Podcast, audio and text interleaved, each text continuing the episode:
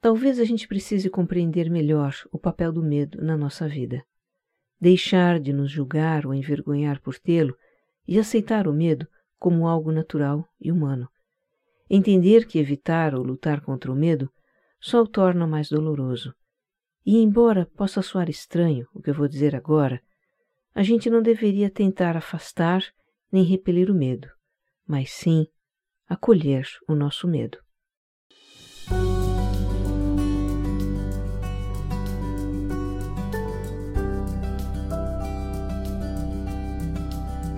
Eu lhe dou as boas-vindas ao Autoconsciente, um podcast que entende você para você se entender melhor.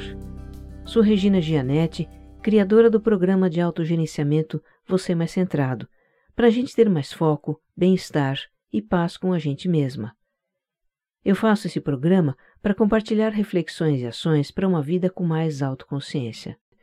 A minha intenção é que ao terminar um episódio você se sinta melhor do que quando começou. Se este é o primeiro episódio que você escuta, eu te convido a escutar também o número zero, em que eu apresento a proposta desse podcast e justifico a ideia de estarmos mais autoconscientes nesse turbilhão que é a vida hoje. E o autoconsciente também tem um site na internet, viu? Lá você pode deixar comentários, interagir comigo e ter acesso a referências de livros, filmes, textos e outros conteúdos que eu cito nos episódios. Procure por Autoconsciente Podcast na internet. Você também pode me encontrar no Instagram como regina.gianete e como Você Mais Centrado.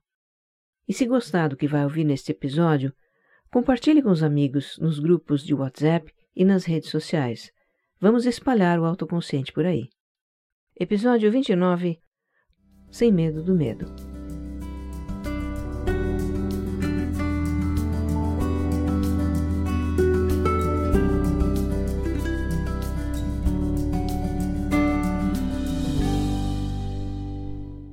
Este é um episódio que, mais para o final, pode emocionar você. E talvez você prefira escutá-lo num momento e num lugar em que possa se sentir mais livre para deixar rolar essa emoção. Isso vai ser libertador e vai te fazer bem. O medo é um assunto meio tabu. A gente até fala daqueles medos que todo mundo tem: medo de barata, de ficar doente, de ser assaltado, de perder o emprego. Mas tem certos medos de que a gente não fala, que a gente esconde porque acha que não deveria ter. Afinal, o que é que o mundo vive nos dizendo? Para sermos ousados, nos adaptar às mudanças, falar o que pensamos, tomar a iniciativa, correr riscos, enfrentar o desconhecido, coisas assim. Parece até script de história de super-herói, né? Mas e se a gente teme a mudança? Se trava na hora de falar o que pensa, fica inseguro para tomar iniciativas, se apavora diante do desconhecido, estremece ao pensar em riscos. Pois é, em vista de tudo que o mundo nos diz sobre como devemos ser e agir e até sentir, a gente se julga, se envergonha por sentir esses medos. E tem mais. O mundo nos dá a entender que a gente não pode ter medo. O que a gente lê e ouve por aí, em frases de efeito das redes sociais, artigos da internet e vídeos de cinco minutos do YouTube, é que o medo é algo a ser vencido, eliminado, sufocado, bloqueado. O que? Você tem medo? Ah, precisa se livrar dele o quanto antes. Não pode ter medo. É verdade que precisamos superar os nossos medos, porque eles nos limitam. Isso nem se discute. Mas a ideia de que não pode ter medo e os julgamentos que temos para conosco mesmos por sentir essa emoção, isso tudo facilmente nos leva a atitudes como esconder, negar os nossos medos, fugir deles, evitar a todo custo as situações que os provocam. Ficamos até com medo de ter medo. Tratamos certos medos como fantasmas trancados no armário. A gente não chega perto do armário, não quer nem olhar para ele, mas não consegue ignorar o armário, nem que tem fantasmas lá. E qual de nós não tem fantasmas no armário? Qual de nós não tem medos muito bem escondidos? Se você acha que é só você que tem, iria se surpreender em ouvir o desabafo de pessoas que aparentam ser super seguras, assertivas e decididas, que estão à frente de algum empreendimento ou num cargo executivo de grande responsabilidade. Quantos desses desabafos eu já ouvi e continuo ouvindo no dia a dia, de ouvintes, alunos, clientes, amigos, pessoas simplesmente, que se permitem falar dos seus medos porque entenderam que não são diferentes, nem melhores nem piores do que ninguém. Entenderam que são apenas seres humanos. E seres humanos sentem medo. Ponto. Olha, talvez a gente precise compreender melhor o papel do medo na nossa vida. Deixar de nos julgar ou envergonhar por tê-lo e aceitar o medo como algo natural e humano. Entender que evitar ou lutar contra o medo só o torna mais doloroso. E, embora possa soar estranho o que eu vou dizer agora, a gente não deveria tentar afastar nem repelir o medo, mas sim acolher o nosso medo. Eu não pretendo aqui dar uma fórmula, um passo a passo para você se libertar dos seus medos. Não há uma receita mágica para isso. Na verdade, transcender os nossos medos pode ser o trabalho para uma vida inteira. Para mim, tem sido. Eu também tenho os meus fantasmas, que por muito tempo tentei sufocar, até começar a olhar para dentro do meu armário. E isso tem me tornado mais forte e mais livre. O meu convite aqui para você é que apenas considere reconhecer, aceitar e acolher os seus, sem medo do medo.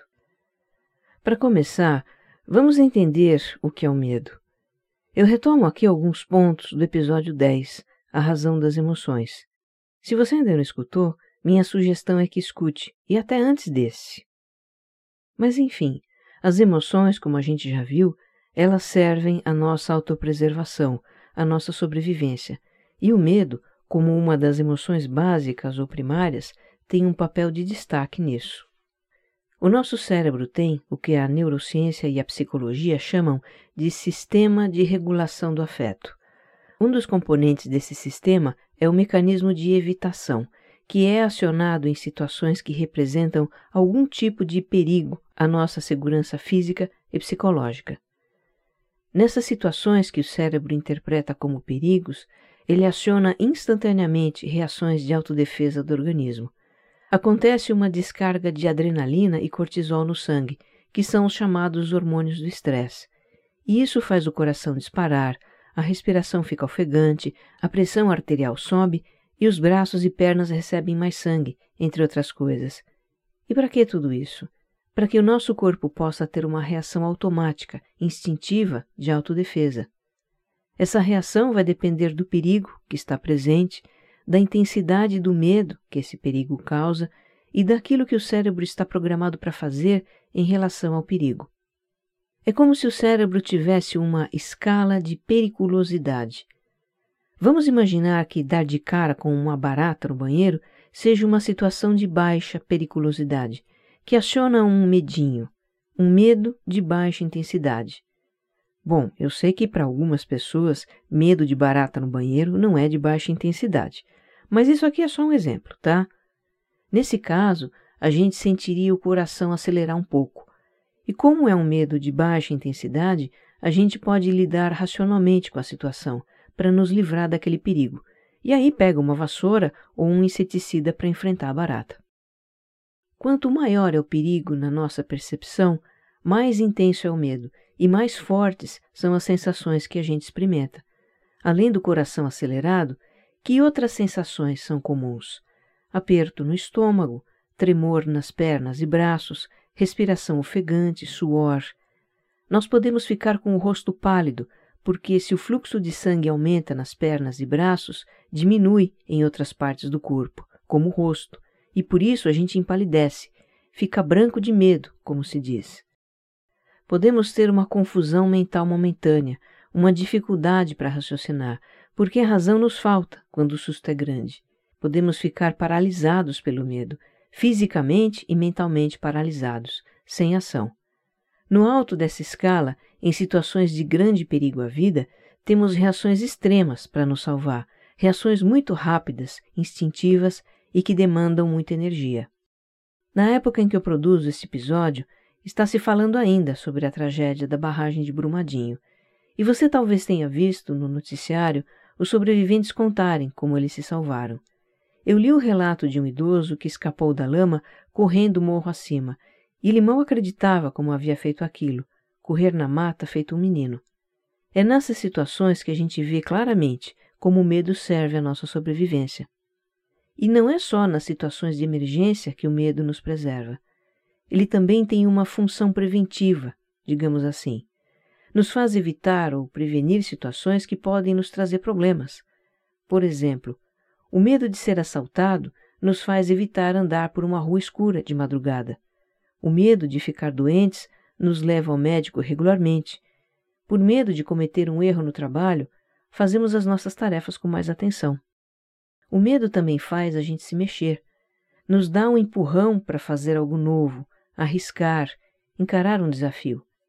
Eu vejo que em alguns momentos da minha carreira foi o medo de ficar desatualizada ou de não ter suficiente demanda de trabalho que me empurrou a começar um novo projeto. Quando eu resolvi fazer uma formação em coaching, por exemplo, eu não tinha nem dinheiro para isso. É uma formação cara. Mas o medo de ficar sem trabalho no futuro me deu o impulso para tomar um empréstimo, fazer a formação e meter as caras nessa profissão. Então veja, tem situações em que o medo nos impulsiona, nos obriga a dar os nossos pulinhos. Se a gente não se sentisse ameaçado de vez em quando, talvez jamais saísse do lugar, não evoluiria em certos aspectos da vida. Então, resumindo, basicamente o papel do medo é garantir a nossa sobrevivência e autopreservação. Ele nos faz evitar ou prevenir situações de perigo ou adversidade e muitas vezes nos impulsiona para o crescimento. Uma questão que pode passar pela sua cabeça é a seguinte: por que pessoas sentem medo em intensidades diferentes e têm reações diferentes diante de uma mesma situação? Por exemplo, falar em público. Para alguns, o medo de falar em público pode ser paralisante, enquanto que para outros pode ser aquele medo que impulsiona, que faz a pessoa, por exemplo, buscar um curso para aprender a falar em público. E para outros ainda, o medo de falar em público é um friozinho momentâneo na barriga que dá antes de encarar uma plateia. Pois é, o que faz um medo ser mais intenso ou menos intenso, ou até mesmo inexistente para cada um, e provoca uma reação diferente para cada um, é totalmente subjetivo. Tem a ver com as vivências da pessoa, as memórias emocionais que ela criou a partir das suas vivências e como o cérebro dela percebe o grau de perigo de cada situação. Como é que isso funciona? Vamos ver um exemplo. Vamos imaginar que um bebê está sentadinho no seu cadeirão na cozinha de casa com a sua mãe e ela lhe dá uma colherada de papinha. E é uma papinha de sabor novo. O bebê engole essa primeira colherada, mas não acha nada bom aquele sabor. Aí vem a segunda colherada e ele sente de novo aquele gosto estranho na boca e, num reflexo instintivo de aversão, cospe tudo com força e a papinha respinga na roupa limpinha de trabalho da mãe. Ela tem uma reação de susto e se mexe bruscamente. E por causa desse movimento brusco, o prato de papinha cai no chão e quebra, fazendo um barulho muito alto. A mamãe faz uma cara feia por causa de toda aquela meleca e se afasta do bebê. Ela vai buscar algo para limpar aquela sujeira. Nós estamos aqui imaginando essa cena e ela não tem nada de mais. É uma cena doméstica corriqueira. Mas vamos imaginar que para o bebê tenha sido uma experiência muito marcante. Ele vê a expressão de susto da mãe e o movimento brusco dela, e depois escuta o barulho alto do prato se quebrando, a mãe fazendo uma cara feia e se afastando dele, deixando-lhe sozinho na cozinha. Vamos supor que essa situação evoque no bebê o medo instintivo de rejeição e abandono que todo ser humano tem. O bebê não tem discernimento para entender que a reação da mãe foi de susto e que ela se afastou apenas para buscar algo para limpar o chão. Ele tem uma reação emocional instintiva de medo, e essa situação cria uma memória emocional. Agora vamos supor que, devido a outras experiências emocionais que essa criança tem nos primeiros anos de vida, e outros fatores também, como o ambiente familiar, modelos comportamentais de pai e mãe, sua sensibilidade emocional, Vamos supor que, devido a todo um contexto, essa criança desenvolve um grande medo de rejeição, e isso acaba influenciando seu comportamento vida fora. Esse medo de rejeição então se desdobra em outros medos: o medo de desapontar ou contrariar os outros, o medo de afirmar suas vontades e opiniões, o medo de errar. Isso é apenas um exemplo, ok? Já outras crianças podem passar pela mesma situação. Quem é que não dá banho de papinha na mãe quando pequeno, né? Mas não são tão impactadas, ou devido a outras circunstâncias de sua vida, tornam-se adultos que administram de alguma forma o medo de rejeição, que, aliás, em algum grau, todo mundo tem. O fato é que todos nós temos experiências e memórias emocionais que vão definir os nossos grandes e pequenos medos. Medo de errar, de fracassar, de perder, de não estar com razão, medo de que descubram as nossas fraquezas, de ser julgados, de ser feridos, de perder a liberdade, de perder o controle, medo da escassez, da solidão, do sofrimento, da dor, da mudança, da injustiça, da rejeição, da decepção, medo de não sermos amados e tantos outros medos que temos. Você percebe que na origem do medo existe o instinto de permanecermos vivos. Existe a necessidade de estarmos seguros, o desejo de sermos aceitos e amados. Se é assim, por que nos julgamos por ter medo? Por que negamos a naturalidade dessa emoção? Por que procuramos esconder até de nós mesmos os nossos temores? Por que tratamos o medo como um inimigo se a sua função é nos proteger? E se em vez de negar, repelir ou combater aquele medo, a gente se permitisse senti-lo sem julgamento, o reconhecesse e ouvisse o que ele diz para nós? E se a gente acolhesse essa parte de nós que sente medo e, por amor a nós mesmos, buscasse nos libertar desse medo. É dessa maneira que eu aprendi a lidar com o medo e também com outras emoções que a gente chama de negativas. E é isso que pregam hoje correntes da psicologia que trabalham com mindfulness e compaixão, como a terapia de aceitação e compromisso, também conhecida pela sigla em inglês que é ACT. Eu falei um pouco da ACT no episódio 16 e também falei de um dos seus criadores, o Dr. Stephen Hayes, da Universidade de Nevada, nos Estados Unidos. Ele tem uma experiência pessoal muito, muito bonita sobre acolher o medo que ele conta numa palestra disponível no YouTube. Tem um link para ela na página deste episódio no site do Autoconsciente. O Stephen Hayes sofreu por anos com ansiedade e ataques de pânico. Isso começou quando ele era um jovem professor de psicologia de uma universidade americana. Um dia, no meio de uma reunião de trabalho, dois colegas dele começaram a discutir, discutir feio, e o Stephen Hayes ficou em pânico. Ele queria pedir para os dois pararem de brigar, mas a voz nem saía. A partir daí, os ataques de pânico começaram a se repetir, com frequência cada vez maior e em circunstâncias diversas. E ele, como psicólogo, fez tudo o que sabia para lidar com aquilo, e assim mesmo os ataques continuaram e se intensificaram. Por receio de ter ataque de pânico, ele fugia das situações que causavam ansiedade. Chegou um momento em que ele evitava andar de elevador, ficar em lugares com muita gente, ou em lugares fechados ou abertos demais. Não era mais possível nem dar aula. O medo de ter um ataque de pânico era tamanho que a vida dele estava inviável. Aí aconteceu algo que mudou radicalmente a forma dele lidar com seu medo. Numa madrugada, ele acordou com um ataque de pânico muito intenso. Havia dores por todo o corpo, o coração parecia que ia explodir de tanto bater, o suor escorria. Depois de ficar algum tempo assim, sentado no chão, ele teve um lampejo de consciência que nunca tinha experimentado antes. Nesse estado de consciência, ele observou as sensações do pânico e observou também a mente aterrorizada com as sensações do pânico, dizendo: Pega o telefone, chame a ambulância, você está morrendo.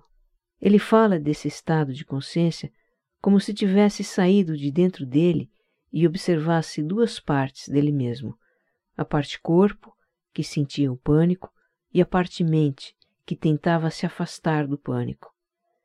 Mas ele não fez o que a mente estava dizendo chamar a ambulância. A mente sempre tentava repelir aquelas sensações e chamava por médicos, remédios, algo que pudesse cessar rapidamente aquele estado de total vulnerabilidade e descontrole. Dessa vez, o Stephen Hayes decidiu continuar observando. Ele aceitou aquela experiência e foi fundo nela. E o ataque de pânico, depois de algum tempo, passou. Na palestra em que conta isso, ele diz assim: Quando eu toquei o fundo, uma outra porta se abriu. De uma parte muito profunda de mim, a parte de mim que está por trás dos meus olhos, uma parte mais espiritual da minha alma, saíram essas palavras: Eu nunca mais vou fugir de mim. O fato é que depois de passar por isso, o Stephen Hayes iniciou um trabalho de pesquisa que foi a base para ele criar ao longo de anos o que é hoje a terapia de aceitação e compromisso. Essa terapia propõe é, o que ele chama de abertura emocional, que é sentir plenamente o que há para ser sentido, mesmo quando é difícil. E a partir dessa abertura, desenvolver a flexibilidade emocional, para transformar padrões emocionais e de comportamento. Existem hoje no Brasil muitos psicólogos que trabalham com a ACT. Tempos depois daquela madrugada que mudou tudo, quando o Dr. Reis já estava até trabalhando com a ACT, ele recordou uma vivência de medo intenso que teve na infância, quando escutou uma discussão violenta entre o pai e a mãe. Aquela experiência deixou uma marca profunda. Foi a semente da síndrome de pânico que ele teria mais tarde na vida adulta. É muito bonito ouvir o Stephen Reis contando a decisão que ele tomou depois de ter recuperado essa lembrança da infância a lembrança do garotinho aterrorizado que continuava existindo dentro dele. Era desse garotinho que o adulto Stephen Reis fugia, quando tentava fugir do pânico. Ele diz assim: Enquanto eu fugia, lutava e me escondia, era cruel com quem? Comigo e com partes de mim, que me conectam inclusive com o meu propósito de vida. E para esse garotinho, ele fez uma promessa: Eu nunca mais vou me afastar de você. Eu quero você aqui comigo. Porque você me suaviza. Você entende o porquê de a minha vida ser feita disso. Você é a razão de eu ser um psicólogo. Eu fico aqui pensando que se uma pessoa pode superar até o medo aterrorizante causado por um trauma, pode fazer o mesmo com outros medos também. Qualquer medo. Talvez ela precise de ajuda, mas seja como for, ela pode superar. Mas com certeza não vai ser fugindo, evitando, suprimindo ou lutando contra que iremos superar o medo. Fazer isso só o torna mais doloroso. Se você encontrasse uma criança pequena muito assustada, chorando de medo, o que faria? Você conseguiria ignorá-la? Você a julgaria por sentir medo se afastaria dela ou mandaria que ela se calasse? Acredito que não. Você tem um coração amoroso e acolheria essa criança. Você a abraçaria e respiraria junto com ela, até ela se acalmar. Pois assim podemos fazer também com o nosso medo. Ele precisa ser reconhecido, aceito, compreendido e apaziguado. Ao fazer isso, Estamos, na verdade, reconhecendo, aceitando, compreendendo e apaziguando uma parte de nós que é vulnerável, que só quer continuar viva e se sentir segura. Então, não tente ignorar, nem reprimir o seu medo. Não se julgue.